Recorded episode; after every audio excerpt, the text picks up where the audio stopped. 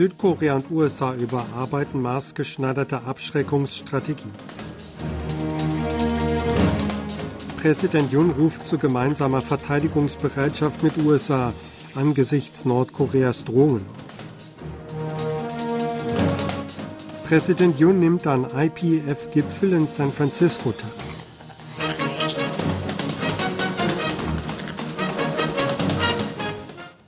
Südkorea und die Vereinigten Staaten haben ihre maßgeschneiderte Abschreckungsstrategie oder TDS zur Reaktion auf die Bedrohung durch Nordkoreas Atomwaffen und Raketen erstmals seit zehn Jahren überarbeitet.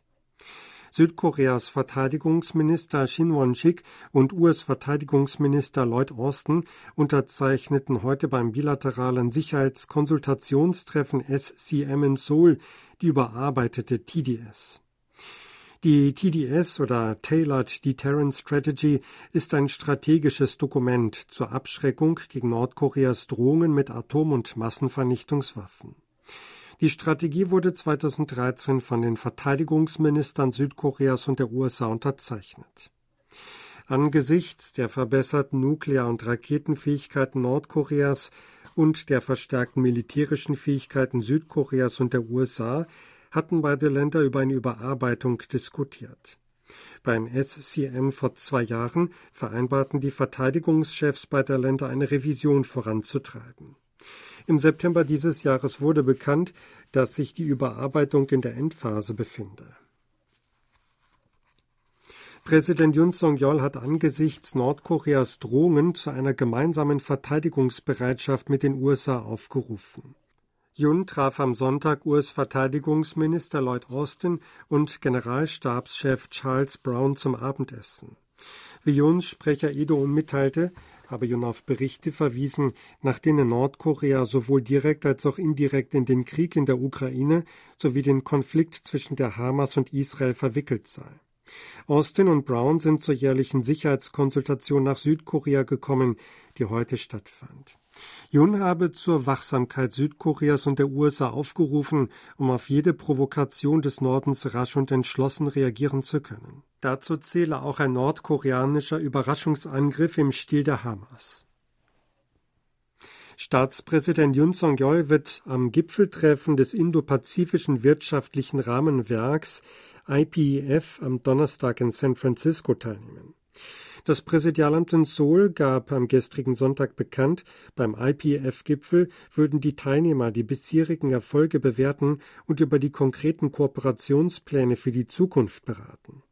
Am Gipfel beteiligen sich die Staats- und Regierungschefs von 14 Ländern, darunter USA, Japan, Australien und Singapur. Der Gipfel wurde auf Initiative von US-Präsident Joe Biden im Mai letzten Jahres ins Leben gerufen. Es handelt sich um eine Antwort auf die von China initiierte regionale umfassende Wirtschaftspartnerschaft. Südkorea, die USA und Japan wollen im Dezember ein System für den Informationsaustausch zu Nordkoreas Raketen in Betrieb nehmen. Die drei Länder hätten sich auf ein Warnsystem für den Austausch von Informationen in Echtzeit verständigt, sollte Nordkorea Raketen abfeuern, teilte das Verteidigungsministerium in Seoul mit. Die Einigung sei am Sonntag in Seoul zwischen den Verteidigungschefs Shin Won-sik, dem US-Amtskollegen Lloyd Austin und dem japanischen Amtskollegen Minoru Kihara erfolgt. Der japanische Minister sei per Video zugeschaltet gewesen. Die Vorbereitungen für das System zum Echtzeitinformationsaustausch befänden sich in der Endphase. Im kommenden Monat solle der Mechanismus offiziell in Betrieb genommen werden. Die drei Minister hätten sich außerdem darauf geeinigt, dass trilaterale Militärübungen ab Januar systematischer und effizienter durchgeführt werden sollen. Die Nationalversammlung hat mit der Überprüfung des rund 657 Billionen Won oder 497 Milliarden Dollar schweren Haushaltsplans der Regierung für kommendes Jahr begonnen. Der Sonderausschuss für Budget und Bilanzen betreibt ab heute ein Unterkomitee hierfür. Die Überprüfung von Ausgabenkürzungen soll bis Freitag abgeschlossen werden. Ab dem 20. November wollen sich die Gremiumsmitglieder fünf Tage lang mit den Ausgabenerhöhungen beschäftigen. Es werden heftige Auseinandersetzungen zwischen der Regierungspartei und dem Oppositionslager über das drastisch gekürzte Budget für Forschung und Entwicklung, die sogenannten Ausgaben für Sonderaktivitäten der Regierungsbehörden und das Budget für Regionalwährungen erwartet. Die Minjo-Partei Koreas sieht in dem nächstjährigen Haushaltsplan der Regierung einen Verzicht auf die Lebensgrundlagen der Bürger und Verantwortungslosigkeit.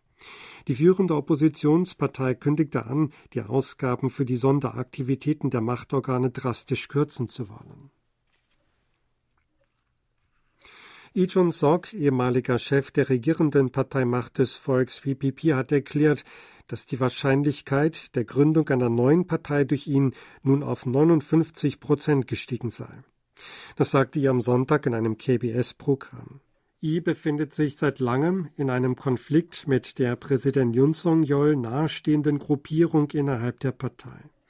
Er bekundete mittlerweile die Absicht, eine neue Partei zu gründen, sollten Yun und die PPP keine Innovationen vornehmen.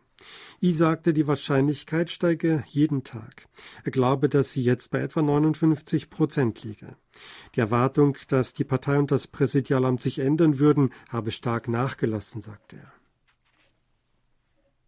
Staatspräsident Yun Song-yeol hat die Ernennung von Park Min zum neuen Intendanten der öffentlich-rechtlichen Rundfunkanstalt KBS gebilligt. Das Präsidialamt gab bekannt, Yun habe am Sonntag dem Antrag zur Ernennung des früheren Journalisten der Tageszeitung Munhwa Ilbo zugestimmt. Park studierte Politikwissenschaften an der Seoul National University und begann 1991 bei Munhwa Ilbo seine berufliche Laufbahn als Journalist. Die Regierung wird von heute einem Fall eines Ausbruchs der Lumpy-Skin-Krankheit in einem Betrieb grundsätzlich nur Rinder keulen lassen, bei denen die Ansteckung mit der Seuche bestätigt wurde.